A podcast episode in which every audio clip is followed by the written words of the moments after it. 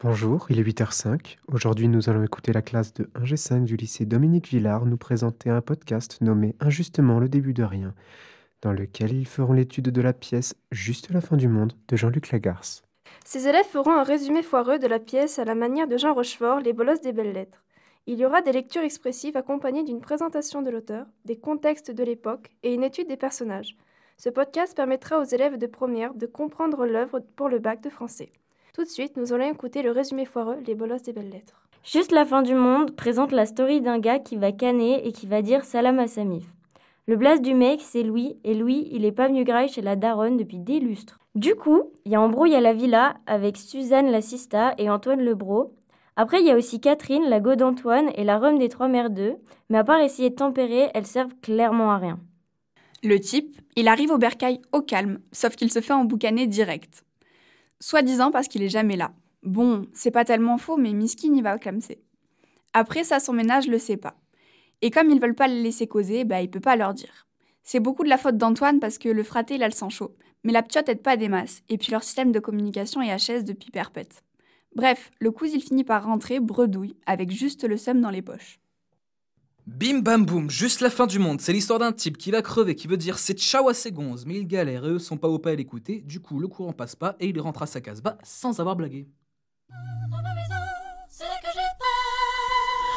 Plus tard, l'année d'après, j'allais mourir à mon tour. J'ai près de 34 ans maintenant et c'est à cet âge que je mourrai.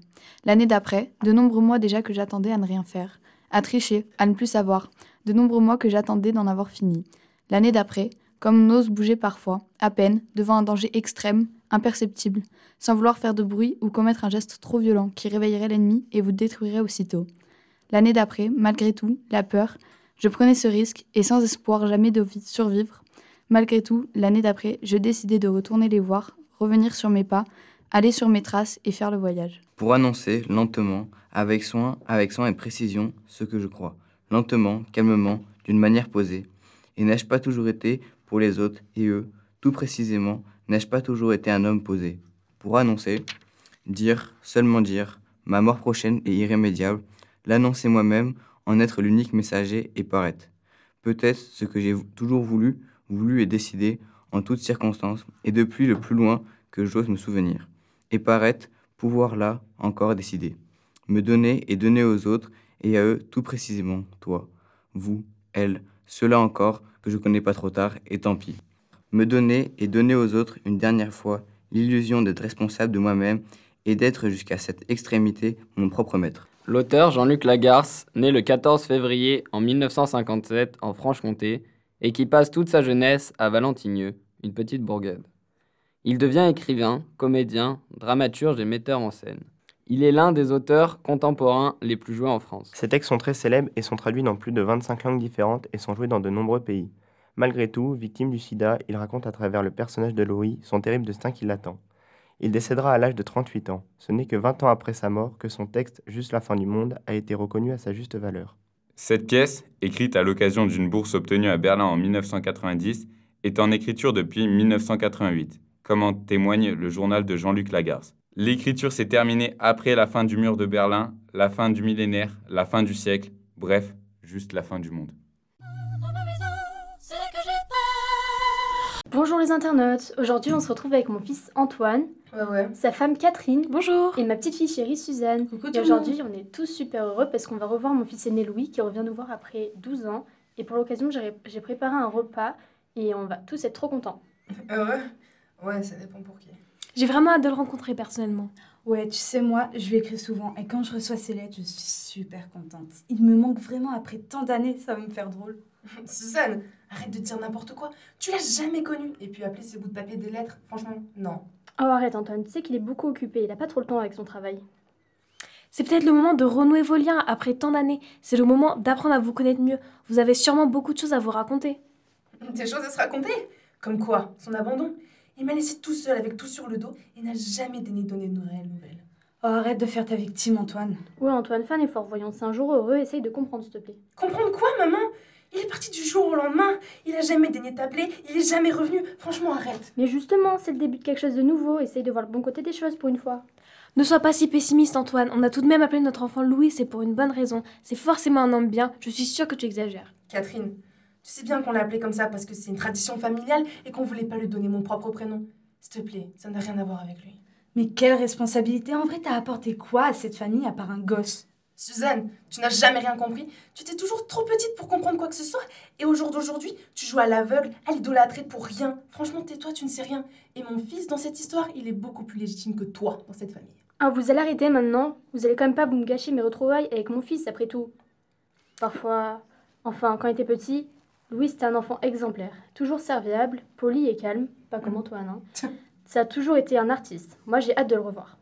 Moi, je l'ai toujours imaginé comme un grand écrivain avec la tête un peu dans les nuages et surtout comme étant quelqu'un d'occupé parce qu'il aime son travail. Mais c'est un grand écrivain. Je lis tous les articles qui parlent de lui et il a un vrai talent. Je l'admire tellement. Franchement, c'est n'importe quoi. Je vous comprends pas du tout. Il n'a rien apporté et vous lui jetez des fleurs pendant que moi, je passe encore pour le mouton noir de cette foutue bergerie. Antoine, t'es mon fils, je t'aime, mais arrête de toujours te placer en victime. T'en fais franchement trop, ça en devient épuisant. Et puis arrête de crier, tu commences à me donner mal à la tête là. Bon, franchement, je crois qu'on a fini de parler de lui. hein. Bon, je suis désolée de la tournure que ça a pris. Merci Antoine, hein, comme d'habitude. J'espère que vous avez quand même apprécié ce moment et on se retrouve la semaine prochaine pour euh, reparler de Louis et comment notre moment ensemble s'est passé. Au revoir Dans la suite de ce podcast, nous allons voir la langue de la garce à travers la tirade de Suzanne. On va donc commencer par lire cette tirade et je laisse la parole à Lilou. Lorsque tu es parti, je ne me souviens pas de toi. Je ne savais pas que tu partais pour tant de temps. Je n'ai pas fait attention. Je ne prenais pas garde et je me suis retrouvée sans rien. Je t'oubliais assez vite. J'étais petite, jeune. Ce qu'on dit, j'étais petite. Ce n'est pas bien que tu sois partie. Partie si longtemps. Ce n'est pas bien et ce n'est pas bien pour moi. Et ce n'est pas bien pour elle. Elle ne le te dira pas. Et ce n'est pas bien encore, d'une certaine manière, pour eux, Antoine et Catherine. Mais aussi, je ne crois pas que je me trompe. Mais aussi, ce ne doit pas, ça n'a pas dû, ce ne doit pas être bien pour toi non plus. Pour toi aussi. Tu as dû parfois, même si tu ne l'avoues pas, jamais, même si tu devais jamais l'avouer, et il s'agit bien d'un aveu. Tu as dû parfois, toi aussi, ce que je dis, toi aussi, tu as dû parfois avoir besoin de nous et regretter de ne pouvoir nous le dire. Ou, plus habilement, je pense que tu es un homme habile, un homme qu'on pourrait qualifier d'habile, un homme plein d'une certaine habileté. Ou plus habilement encore, tu as dû parfois regretter de ne pouvoir nous faire sentir ce besoin et de pouvoir nous faire obliger et de nous-mêmes nous inquiéter de toi. Tu as dû parfois regretter de ne pouvoir nous faire sentir ce besoin de nous et nous obliger de nous-mêmes à nous inquiéter de toi. Parfois, tu nous envoyais des lettres. Parfois, tu nous envoies des lettres. Et ce ne sont pas des lettres. Qu'est-ce que c'est? De petits mots. Juste des petits mots. Une ou deux phrases. Rien. Comment est-ce qu'on dit? Parfois, tu nous envoyais des lettres elliptiques. Je pensais, lorsque tu es parti, ce que j'ai pensé lorsque tu es parti. Lorsque j'étais enfant et lorsque tu nous as faussé compagnie, là que ça commence.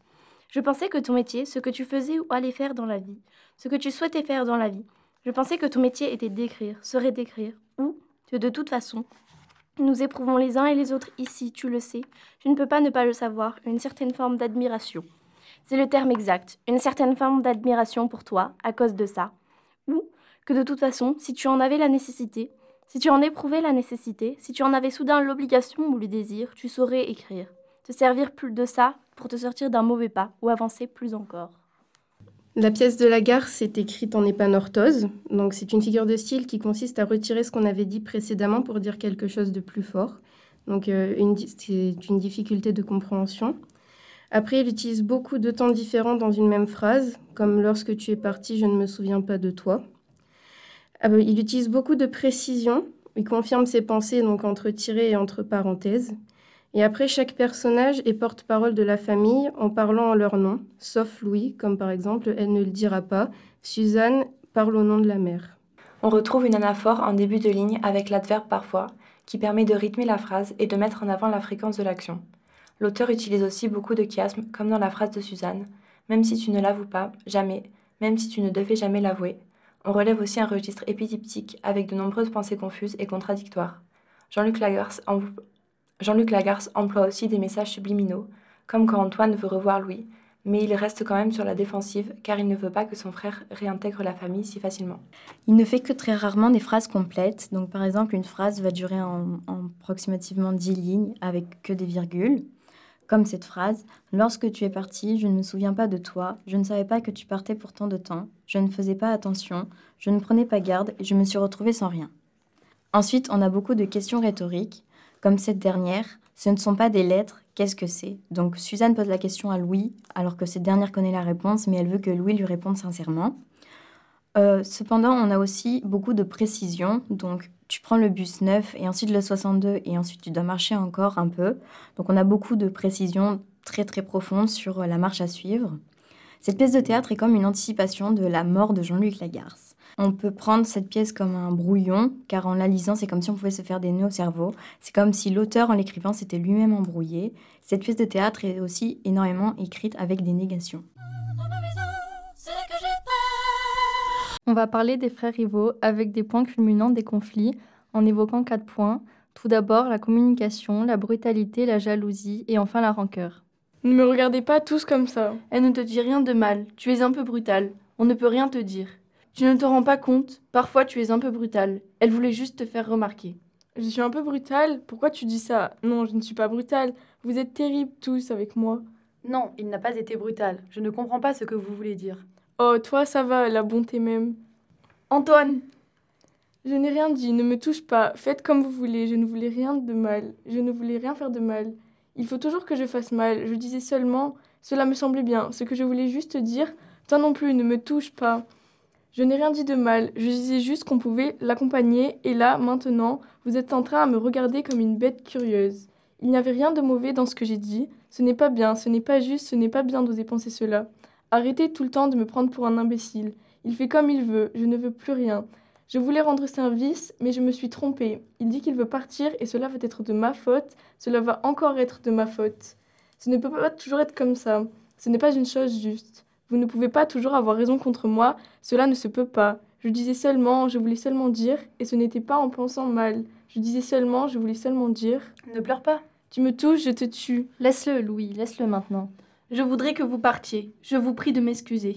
Je ne vous veux aucun mal, mais vous devriez partir. Donc les personnages ont du mal à communiquer. La mère comble le vide, Catherine bégaye et est perturbée par la situation. On remarque aussi un échec du langage avec des points de suspension qui marquent l'hésitation. La prise de parole des personnages n'est pas forcément proportionnée, surtout Antoine et Louis qui s'embrouillent tout le temps et donc empêchent une communication nette. Par la suite, la brutalité d'Antoine est fortement marquée tout au long de la pièce, mais particulièrement lors de son affrontement avec Louis. Antoine se sent persécuté dès la ligne 1. On le remarque par sa phrase exclamative et l'utilisation de l'impératif Ne me regardez pas tous comme ça. Le ton agressif décrit la brutalité d'Antoine face aux remarques que sa famille lui fait. En plus, il essaye de se défendre, mais il en est incapable car il affirme Je ne suis pas brutal, ce qui le décrédibilise totalement car il rétablit finalement la vérité de ce qu'il est. Quelques lignes après, Antoine fait de nouveau preuve d'agressivité par l'impératif Ne me touche pas, mais aussi Tu me touches, je te tue. Donc alors le problème avec Antoine, c'est qu'il est jaloux de Louis parce que déjà Louis il a réussi dans la vie au point qu'il a changé de classe sociale carrément. C'est un écrivain à ses côtés qui a su évoluer dans la société sans l'aide de sa famille. Au lieu d'être admiratif de son frère, Antoine il a le seum et en plus il le cache trop mal. Et là, le pompon, c'est que Suzanne, quand il y a Louis, elle est super désagréable avec Antoine, alors qu'il a toujours été là pour elle, contrairement à Louis. Donc Antoine, ça le met hors de lui. En plus, il comprend pas pourquoi elle est autant contente de voir Louis alors qu'il a jamais été là avant. Bref, ça le saoule. Donc en vrai, je pense que la jalousie d'Antoine, elle est assez justifiée. Mais bon, il aurait pu faire un effort quand même. Antoine en veut à son frère qu'il soit pas retourné au foyer depuis tant d'années, ce qui va emmener chez lui un sentiment de rancœur. Il en veut à son frère de l'avoir laissé. Il va donc lui reprocher certaines choses, puis Antoine va sortir de sa rancœur pour exprimer un amour plus protecteur envers lui. Après ce que je fais, je pars. Je ne reviens plus jamais. Je meurs quelques mois plus tard, une année tout au plus. Une chose dont je me souviens et que je raconte encore. Après, j'en aurai fini. C'est l'été. C'est pendant ces années où je suis absent.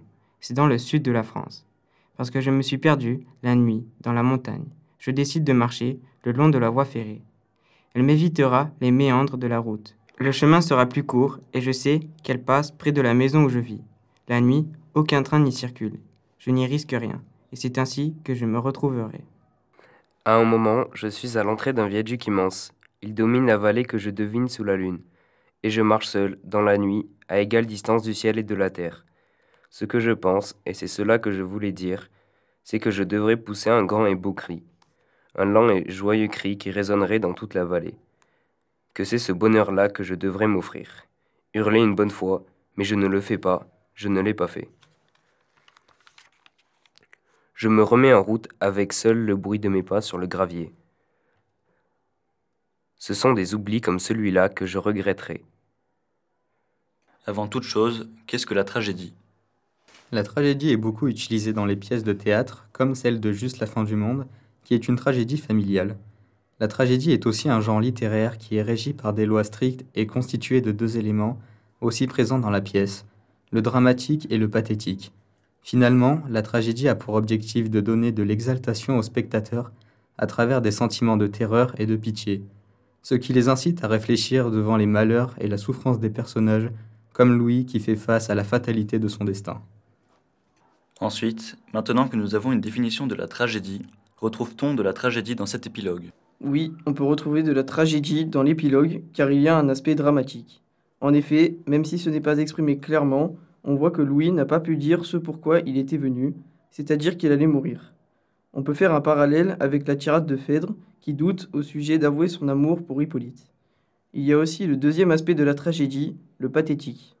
Dans Juste la fin du monde, Louis regrette de ne pas avoir crié, ce qui est une métaphore de son aveu à sa famille. Il y a encore un lien avec la tirade de Phèdre, où elle exprime avec passion ses sentiments envers Hippolyte, tout en sachant que cette relation n'est pas possible. Notre podcast sur Juste la fin du monde est terminé. Merci de l'avoir suivi. En espérant qu'il vous a intéressé et au plaisir de vous revoir pour un prochain podcast sur Injustement le début de rien.